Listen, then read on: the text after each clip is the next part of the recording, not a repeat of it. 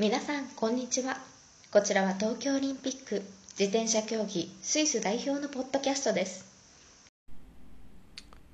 Es ist eine Woche her, seit meinem letzten Podcast. Leider muss ich sagen, ich habe es schlichtweg nicht geschafft, in der Zwischenzeit, wo so viel ist passiert, noch eine weitere Episode aufzunehmen und melde mich jetzt äh, zuerst mal aus dem Olympischen Dorf.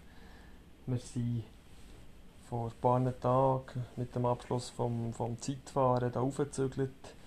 Haben in den letzten vier Tagen äh, Disziplin BMX, zuerst BMX Racing und jetzt BMX Freestyle gehabt was heute erfreulicherweise die sechste Medaille für Swiss Cycling hat gegeben. Nikita Ducero hat ihr grosses Ziel erreicht, hat in der erstmaligen Austragung von BMX Freestyle können die Bronzemedaille holen. Morgen noch relativ früh bei sehr, sehr heißen Temperaturen hat sie mit ihrem ersten Run eigentlich schon alles klar gemacht. Ist dann nochmal sehr spannend geworden, aber schlussendlich hat sie das Ziel erreicht und sich die Bronzemedaille dürfen umhängen Ja, wir haben sehr intensive und sehr, äh, schon fast historische Tage erlebt von letzt, seit der letzten Woche, wo ich von dem Mountainbike-Rennen aus berichtet äh, vor allem nach der dreifachen Erfolg von den drei Mountainbikerinnen hm, dem hektischen Morgen, wo wir noch alles haben versuchen zu unternehmen, um den Regen auf der Strecke können, äh, entgegenzuwirken und gleichwohl ein richtiges Mountainbike-Rennen zu haben, wo es dann wirklich so ist gekommen, dass die haben, alles hat zusammengepasst, das, was, was es manchmal geben kann, was sehr, sehr selten ist, dass wirklich auch noch das nötige Quäntchen Glück hat reingespielt, äh, dass wirklich alles hat passt.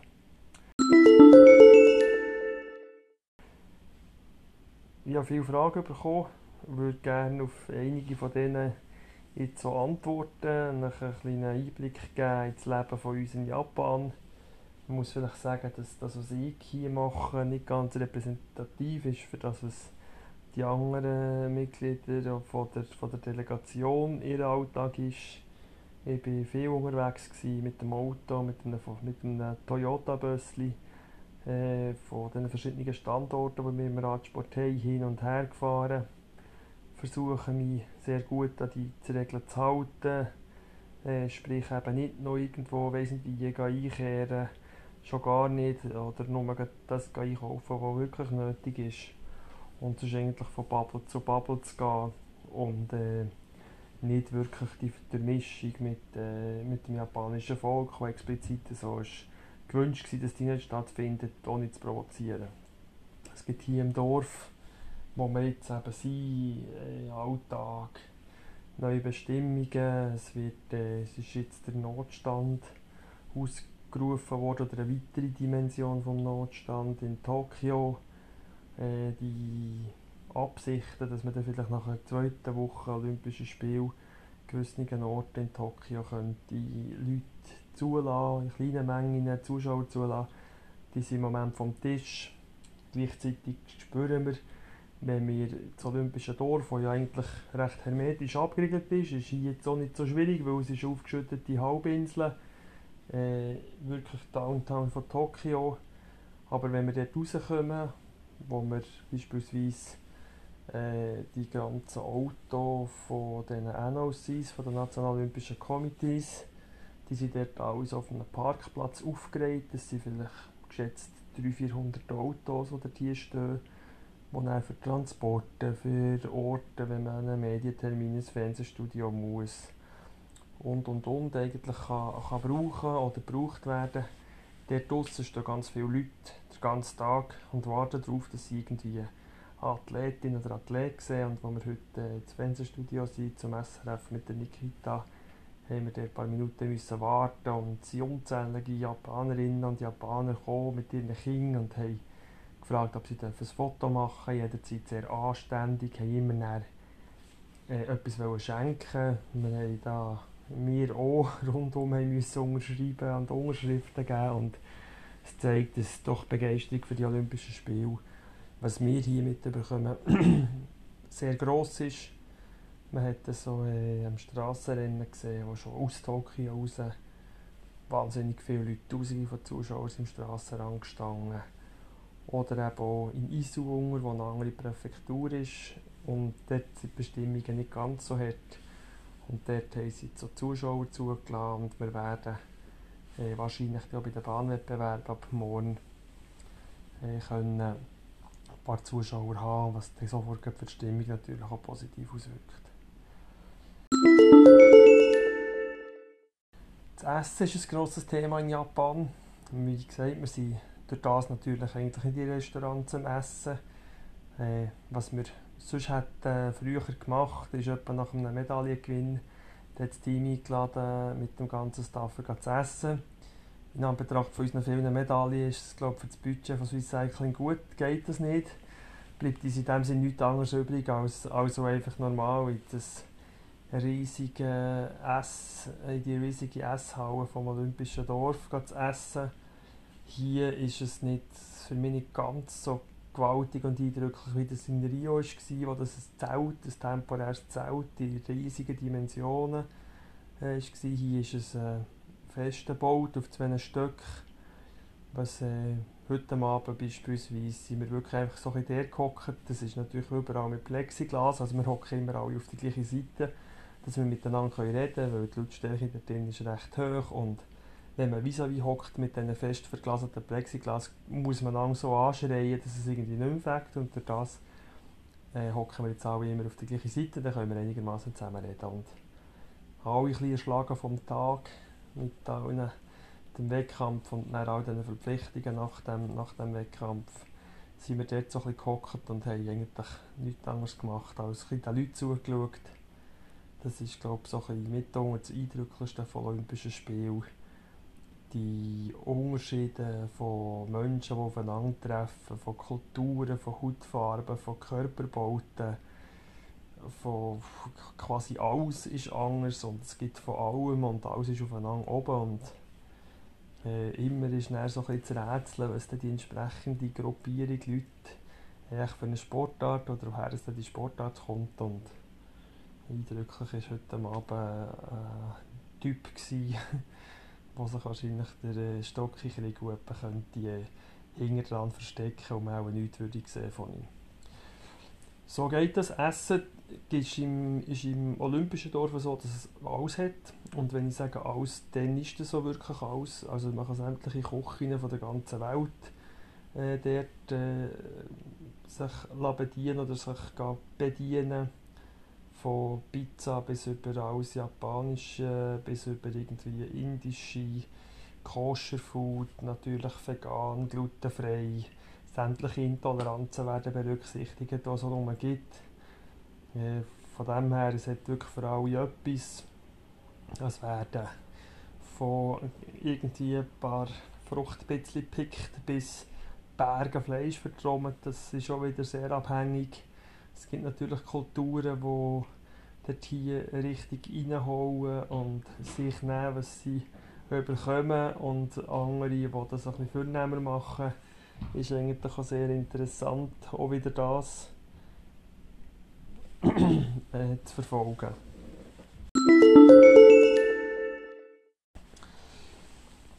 Ja, offenbar äh, sind die Medaillengewinne von der Schweizer Delegation in der Schweiz ein grosses Thema. Äh, was wir so mitbekommen, ist natürlich schon der Dreifach, der Dreifach-Sieg der Bikerinnen. Äh, wirklich his historisch. Für uns ist es schon so gewesen, dass es während dem Rennen ähm, ja, ja, wie nicht wollen daran glauben, bis sie nicht über die Ziellinie sind gefahren. Es hat in der zweitletzten Runde sehr gut, gut ausgesehen. Es hat mit dem, von mir aus gesehen, die Schlüsselposition, wo Pauline Ferrand-Prévot hat wollte die, Jolanda, äh, die Linda Indergand mhm. überholen in der Bergaufpassage und sie sind nicht quasi vorgelassen, respektive einfach auch genug stark war, um ihr entgegenzuhaben. Es ist schon eine von den glaub, Sequenzen von diesen kurzen Momenten, die das Rennen hat sehr wesentlich beeinflusst. Nebst natürlich dem Start, wo die Jolanda einfach schon sehr schnell, sehr stark alle unter Druck setzen Und der zweiten Runde, wenn ich mich richtig erinnere, wo Sina wirklich mit einem riesen Effort ist von diesem Runde etwa siebten Platz wieder ganz vorne ist gefahren. Und ja, es ist für uns in dem Moment so ein bisschen, wie ein bisschen unwirklich gewesen zuerst, dass das wirklich stattfindet.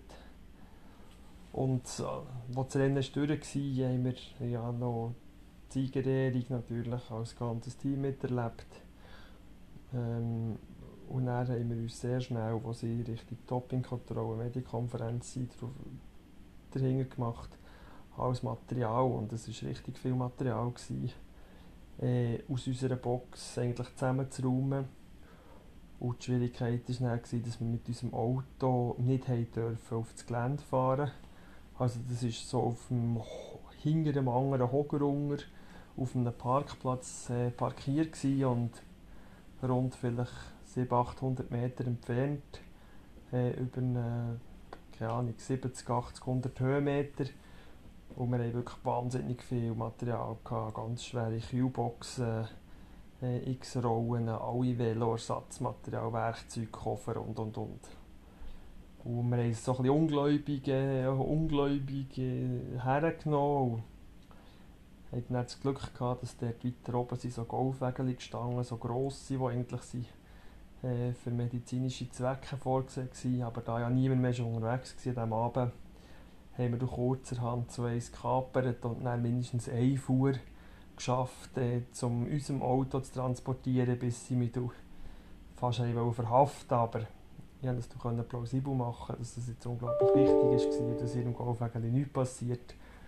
Und bis dann wieder parkieren und äh, ich glaube auch mit dem Gutwillen der Leute und dem Dreifachsieg äh, ist, es, ist nichts passiert. Aber so haben wir doch immerhin äh, ein bisschen Zeit gewonnen. Und sind dann eigentlich an diesem Abend, beim 9 Uhr sind wir zurück im Cycling Village, wo wir haben übernachtet Und haben dann sehr schnell gepackt, der Redi und ich. Und sind noch kurz etwas gegessen mit allen Athleten und dann weiter noch wieder ans Strassenhotel ins Klad gefahren, wo dann am Mittwoch ja schon das Zeitfahren war von der Marlene und dem Stefan König. Mittlerweile sind eben, wie gesagt, BMX-Rennen auch schon passé. Wir haben jetzt hier den letzten Abend im Village mit der Nikita verbracht. Morgen Morgen um 6 Uhr gehen wir auf den Zug Richtung Bahn wieder. Die sind wieder drunter in Isu, dort wo die gleiche Unterkunft und das gleiche Venue, wo eigentlich Bikerinnen und Biker auch schon waren wo ab dem 5 Uhr startet die Qualifikation von der Mannschaftsverfolgung vom Vierer. Wir sind immer noch voll im Modus zum Rennen fahren.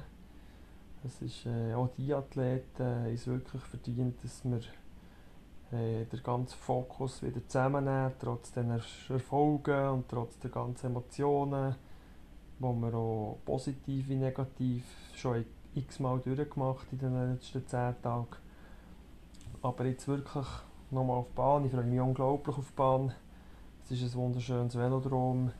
Wir haben dort äh, noch keine Erfahrungen gemacht. Die Athleten jetzt dort schon ein paar Tage können trainieren und werden morgen nachher mit der Quali wissen, nach einer langen Pause auf der Bahn, nach äh, einer grossen Zeitspanne, natürlich auch wegen Corona, wo man sich eigentlich seit der äh, Bahn-WM von Berlin 2000 20 im Februar, als eines der letzten Wettkämpfe vor Corona, vor also rund anderthalb Jahren, eigentlich international nie mehr, nie mehr äh, hat können messen werden wir sehen, wo das wir stehen. Ich glaube, äh, das Schweizer Team ist, ist sehr gut unterwegs. Ich glaube fest daran, dass sie können Schweizer Rekord aufstellen da, dass sie wirklich äh, mit der Lokomotive Stefan Bissecker, aber auch mit allen anderen Athleten, die, die, die gut zu Weg aussehen, eigentlich werden fähig sein, Top-Top-Zeit zu fahren. Gleichzeitig, und das muss man halt einfach sehen, ist die Weltspitze nochmal unglaublich breiter und schneller geworden. Wir haben in Rio haben eine Bronzemedaille im Vierer mit einer Zeit von 3 Minuten 53 für die 4 Kilometer erreicht. Und hier geht man davon aus, dass die Bronzemedaille wahrscheinlich rund 10, 11, 12 Sekunden äh, oder Medaillen rund 10 Sekunden schneller nochmal äh, vergeben werden. Das ist doch für eine Sportart, die es schon Jahrzehnte gibt, die bereits hochentwickelt war, nochmal ein riesiger Schritt. Und es ist vor allem darauf herzuführen, dass wirklich in dem ganzen Bereich Aerodynamik einfach noch immer neue Erkenntnisse gibt. Die Briten beispielsweise sind mit einem neuen Velo am Start, wo der Hinterbau fast wie bei einem Flugzeug äh, Flügel bauen ist. Wir werden sehen, was, was noch alles eigentlich jetzt für Neuigkeiten kommen. Das in Kombination mit den immer größeren Gängen, die gefahren werden, das sind Übersetzungen, die die eigentlichen Ausdauerathleten fahren, die noch vor 5, 6, 7 Jahren höchstens etwa für einen Sprinter wäre in Frage gekommen, hat man gedacht. Und das ist, äh, macht das Ganze wirklich so hochkompetitiv, dass wir äh, sicher gespannt sind, wie das, wird, wie das es wird ausgehen und wie weit das es für die vier respektive die fünf, wahrscheinlich fünf Schweizer wird länger. Ich hoffe, ich konnte einige Fragen können beantworten Ich konnte einen weiteren kleinen Einblick können geben für das Leben hier aus Tokio von den Olympischen Sommerspielen 2021 und ich werde mich in den nächsten Tagen gerne mal melden und allenfalls auch weiter, weitere Fragen noch beantworten.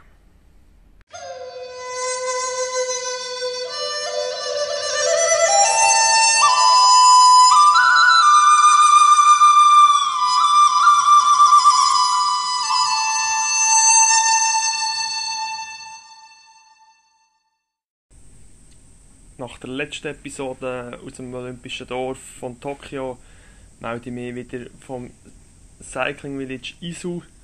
Wir stecken in unserer vierten Sportart von der Bahn. Die letzten Tage, die letzten drei Tage war die Mannschaftsverfolgung von den Herren, wo wir mit grossen Ambitionen im Sinne von, wir sind bereit, wir sind ready, wir haben sehr viel investiert, äh, materialmässig äh, in die Athleten, ins Training, äh, sind angereist, wo wir haben wiederum bewegende Tage, ein Auf und ein Ab gehabt. Leider äh, ständige Begleitung von äh, Nebenwirkungen, Unsportlichkeiten, wo wir uns so eigentlich nicht so gefasst waren drauf.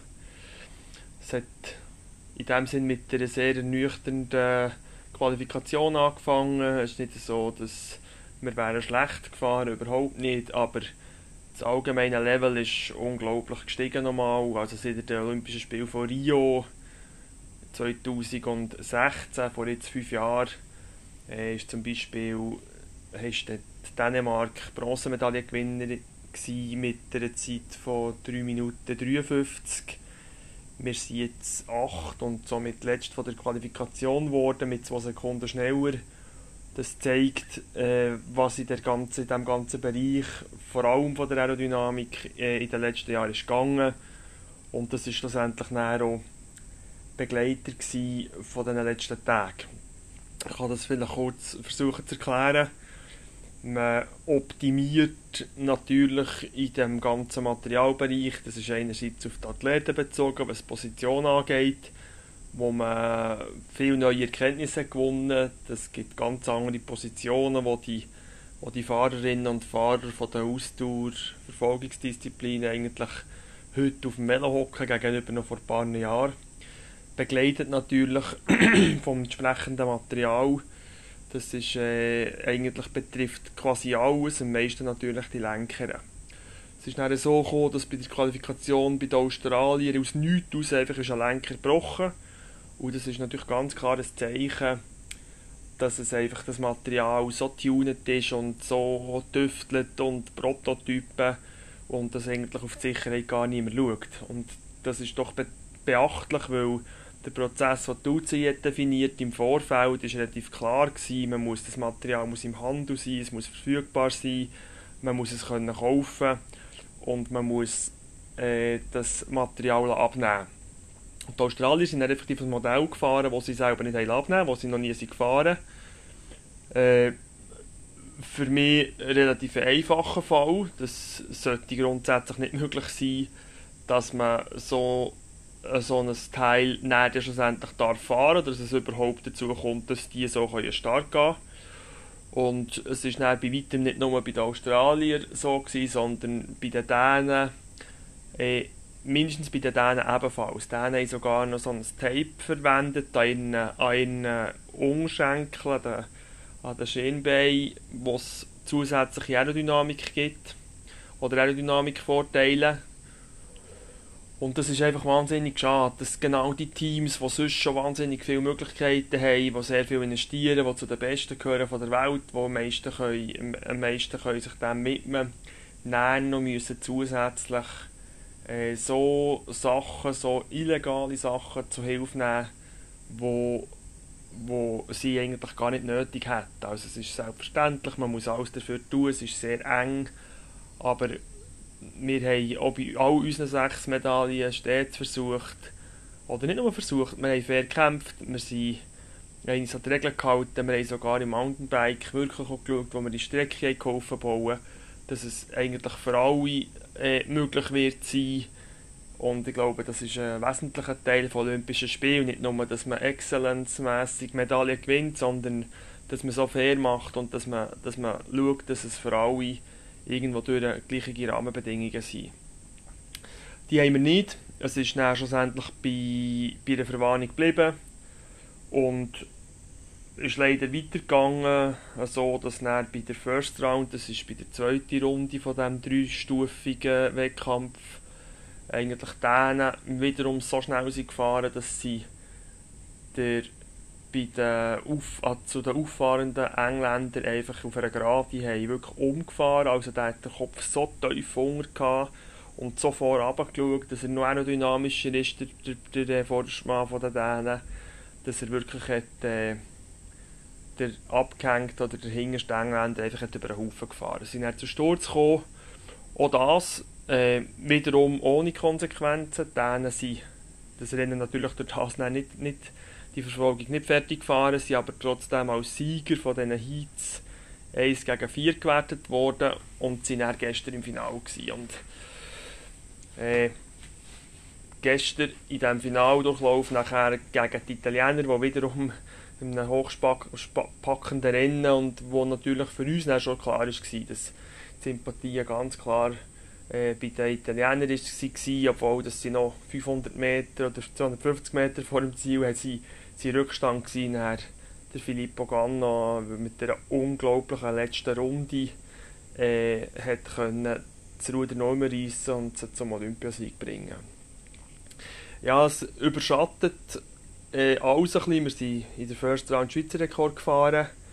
Gestern haben wir eine All-In-Strategie probiert und allen nochmal quasi einen größeren Gang aufgelegt. Äh, es hat dazu geführt, dass es halt einfach Physik kann man nicht überwinden, sagt man so schön. Es war bei uns schlussendlich gleich gewesen. Wir sind miteinander gestartet, so schnell wie noch überhaupt nie. Stefan Bissecker hat eine absolute Weltklasse-Leistung gebracht. Ähm, hat seine Rundenzeiten auf 13 3, 4 abgedrückt. Das ist äh, gleich schnell wie die absoluten Top-Teams fahren.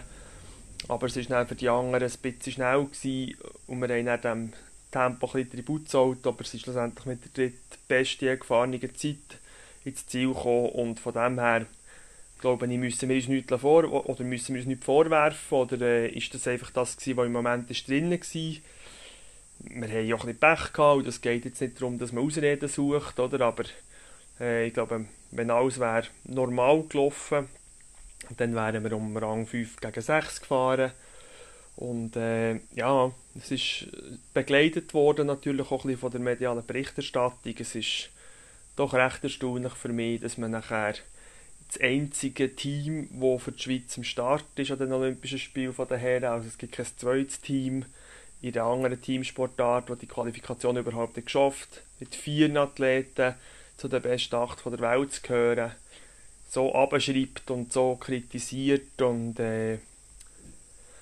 ja, relativ hart anpackt, wenn man sieht, wie bei anderen Sportarten final Finaleinzüge gejubelt werden als wie Olympiasiege, dann wird da eindeutig einfach bei uns nicht mit gleichen Gellen gemessen. Aber das ist etwas, was nichts Neues ist für uns. Das sehen wir beim Thema Doping. Äh, immer wieder, es ist für mich spannend, warum das so ist. Äh, ich glaube, das hat dann einen sporthistorischen Hintergrund. Aber dass wir irgendwie dort nicht rauskommen und leider die Qualität der Medienschaffenden, was das Sportartenverständnis betrifft, natürlich jetzt auch nicht, mehr, auch nicht mehr steigt in den letzten Jahren, müssen wir wahrscheinlich mit dem einfach leben und versuchen, wie ich das hier in diesem Podcast mache, den Leuten direkt Einblick zu geben, was wirklich Sache ist und, und wie gewisse Leistungen wirklich einzuschätzen sind. Ich werde versuchen, im Verlauf des Tages heute, äh, wo der Terry Schier das Olympische Omnium fährt, äh, noch die eine oder andere Stimme zu bekommen aus unserem Team zu den letzten Tagen, aber auch zum heutigen Rennen vom Terry. Wir freuen uns sehr.